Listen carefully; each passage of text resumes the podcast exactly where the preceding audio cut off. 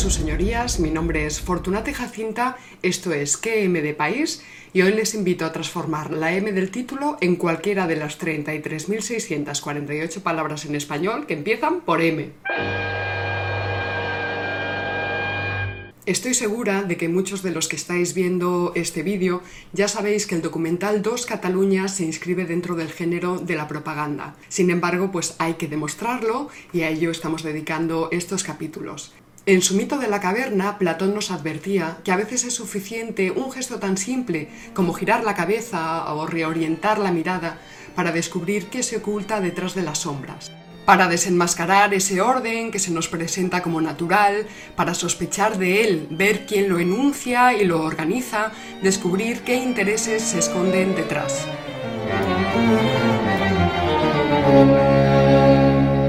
Pero piensen a lo grande, no se limiten a sospechar si tal o cual familia de políticos se enriquecerá durante el proceso. Piensen a quienes les puede interesar que uno de los territorios geopolíticamente más estratégicos del mundo se fragmente, se debilite y entre en recesión. Piensen además por qué precisamente la península ibérica es uno de los territorios geopolíticamente más estratégicos del mundo. Platón nos advierte que todos desde que nacemos vivimos dentro de la caverna y que cuesta mucho esfuerzo romper con esas inercias propias, con la idea de mundo que uno creía verdadera y sobre todo con una buena cantidad de prejuicios morales e ideológicos que el fenómeno de la posmodernidad, entre otros, ha establecido con fuerza en los imaginarios colectivos de todo Occidente y que podría simplificarse en un todo vale.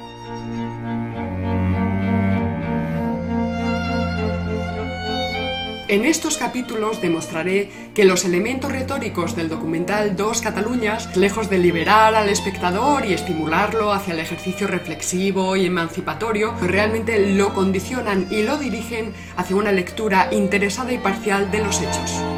Yo les invito desde aquí a que me confronten, a que traten de argumentar en contra de mis posiciones. Les adelanto, eso sí, pues que su potencia explicativa nunca será mayor que la mía, porque con la ayuda de los buenos, pues Fortunata y Jacinta siempre podrá explicar el nacionalismo catalán, rebatir todas y cada una de sus posturas, mientras que el nacionalismo catalán jamás podrá explicar a Fortunata y Jacinta.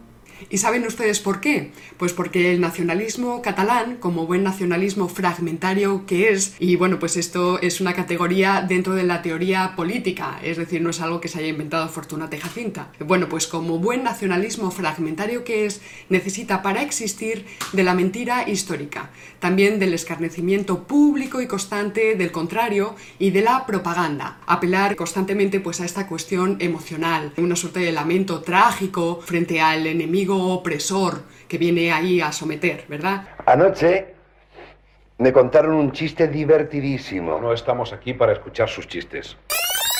Lo primero que tenemos que hacer es diferenciar entre el modo en que este producto se presenta a sí mismo, lo que otros dicen de este producto y lo que este producto es en realidad.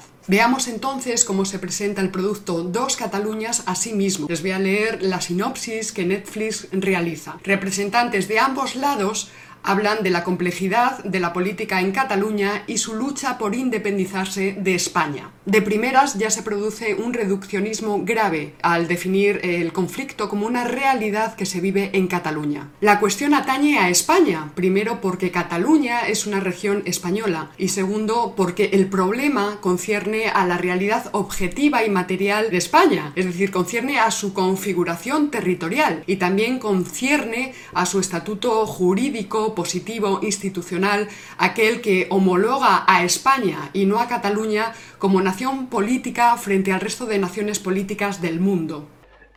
¿Qué piensa del asunto? Interesante, ¿verdad? Como consecuencia de este uso deliberado del lenguaje, se va produciendo poco a poco la invisibilización de España como realidad política. Algo así como voy a intentar no hablar de España, a ver si con suerte pues España deja de existir. Hay que recordar aquí que desde hace algunos años una parte importantísima de las autodenominadas izquierdas en España han puesto en marcha este siniestro mecanismo de invisibilización de España a través del lenguaje. Se ha ido sustituyendo el uso de palabras como España, eh, españoles o por ejemplo patria y se han sustituido, digo, por términos como país, sociedad política, Estado o ciudadanas y ciudadanos. La verdad es que dejamos que esos chicos se vuelvan salvajes. Esas izquierdas indefinidas han ido manipulando perversamente el término patria hasta el punto de identificarlo exclusivamente con el franquismo, asignándole desde su óptica un valor absolutamente despreciable y reaccionario. Dos Cataluñas evidencia, sin embargo, que la palabra patria solo resulta infame si se pone en boca de un español que defiende a España, pero que alcanza tintes épicos y gloriosos si es Puigdemont el que la pronuncia para referirse a Cataluña. Eh, así ocurre pues que Antoni Basas, por ejemplo, del diario Ara, define a Puigdemont como un hombre de gran arrojo, con una gran valentía y un gran patriotismo. Pero verán ustedes, eh, la patria ni es una idea mística ni tampoco romántica. Toda sociedad política se inicia con la apropiación de un territorio. Este territorio, que es la tierra de los padres, de los antepasados, es la que da soporte material a la nación, este territorio, que es donde están los recursos, las riquezas de, la nación, pues es a lo que llamamos patria o también madre patria. Y el separatismo catalán sabe perfectamente que sin patria, es decir, sin territorio, no hay Estado. Eh, por eso ellos sí apelan a una idea mística, romántica, metafísica de patria. No podemos estar más de acuerdo. Bien.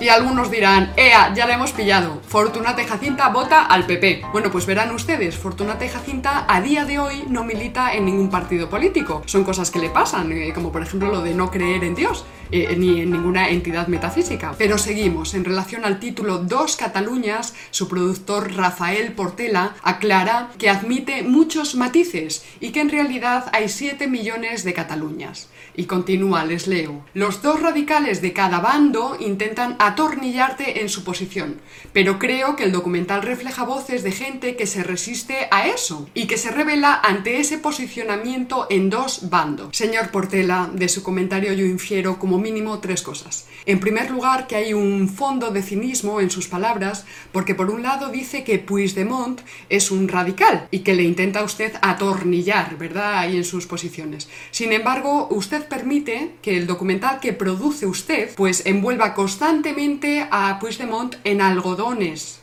Bueno, yo... Yo no estoy preparado, no, no sé mucho de esto. Creo que me convencieron demasiado pronto. En segundo lugar, señor Portela, creo que llamar radical a Inés Arrimadas destruye esa pretensión de objetividad con que ustedes están intentando barnizar el producto Dos Cataluñas. Eh, o quizá se está refiriendo usted a Rajoy. Claro, eso lo entendería yo mejor, porque si algo hace eh, Dos Cataluñas de forma permanente es proyectar la responsabilidad sobre una única persona, que es Rajoy. Los que voten culpable que levante la mano. 1, 2, 3, 4, 5, 6, 7, 8, 9, 10, 11.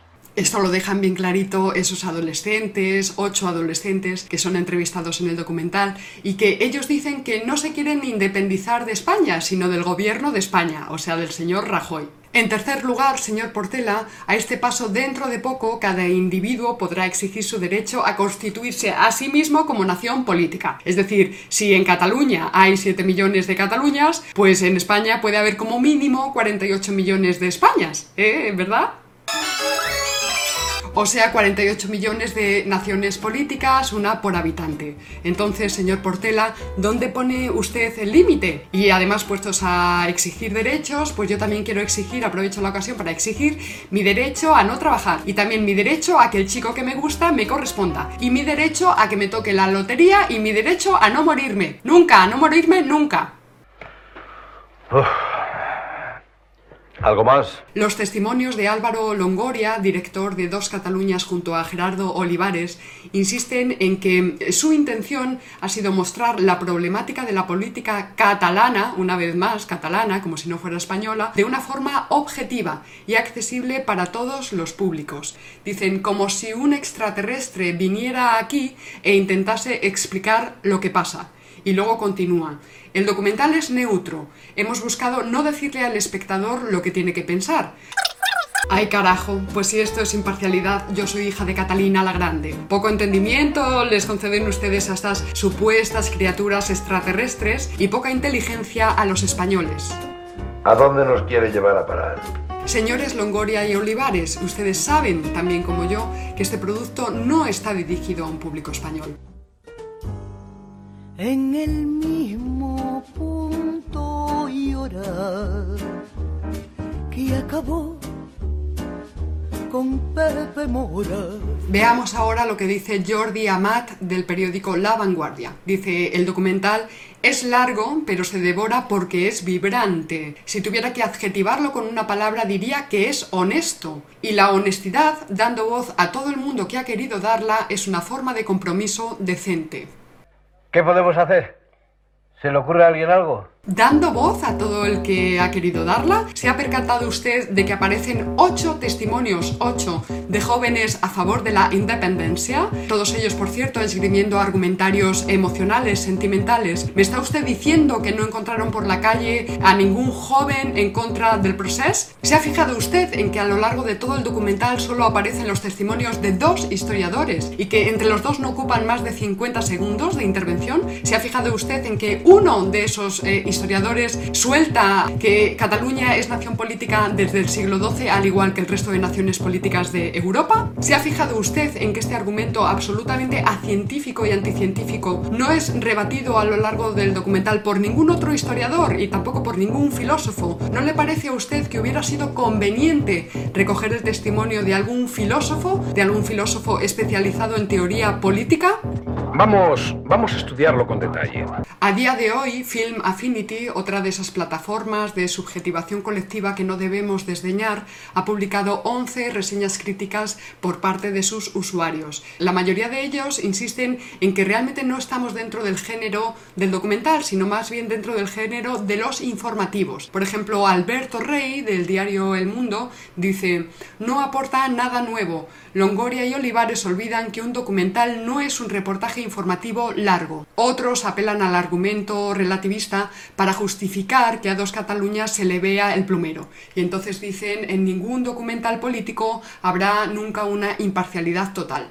Otros insisten en que se trata de una simple acumulación de entrevistas. Pero verán ustedes, primero, no es una simple acumulación de entrevistas y además una simple acumulación de entrevistas puede ser arreglada en postproducción.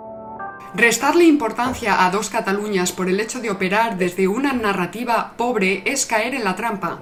Su eficacia como herramienta de propaganda consiste precisamente en aparecer como un producto banal, superficial, maniqueo y falsario, y en presentarse como un informativo de las 3 de la tarde un poquito más largo de lo normal. El equipo de dos Cataluñas lo sabe y por eso lo ha hecho. Hey, bueno, señores, continuemos. Sure. La conclusión a la que llegaría cualquier espectador con un mínimo de instinto, formación y criterio es que nos encontramos ante una tecnología puesta al servicio de una ideología. Demostrar que detrás de la construcción de dos Cataluñas está realmente Joan María Piqué, ex asesor de Artur Mas y también de Puigdemont y ahora brazo fuerte de, Torra, resultaría más o menos irrelevante si tenemos en cuenta que bastaría con un análisis de la gramática, de la sintaxis interna, dos Cataluñas para alcanzar una interpretación crítica y objetiva. Paso a ofrecerles nuevos y reveladores datos. Por ejemplo, saben ustedes que a lo largo de dos Cataluñas aparecen 10 segmentos, 10 eh, segmentos que podríamos llamar al estilo de Iván Vélez, public reportajes del golpismo, y que esta circunstancia no se repite a la hora de retratar a los líderes políticos de la oposición.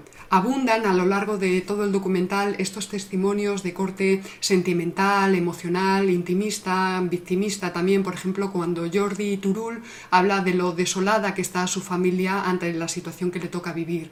Evidentemente él puede hacerlo. Lo más llamativo es que esa forma de rodar ese acercamiento pues a un entorno doméstico, familiar o privado no se produce a la hora de retratar a otros líderes políticos. Eh, por ejemplo, solo al final aparece una secuencia en la que Inés Arrimadas camina de la mano de su marido. Este esfuerzo constante por encontrar recursos narrativos visuales y sonoros que ayuden a empatizar con el personaje, pues es algo que circula a lo largo de todo el documental. Impregna constantemente la emocionalidad, la subjetividad del espectador. En el próximo capítulo examinaremos la estructura formal de dos Cataluñas. Pero esta vez a dar la cara, para que sepamos de qué lado está cada uno. De acuerdo. ¿Alguna objeción?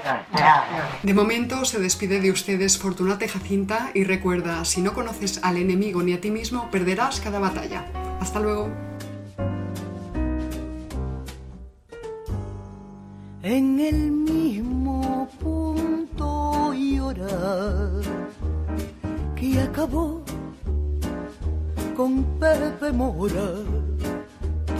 Doña Aurora sobre el pelo no se puso ni una flor y su patio de calpura un convento de clausura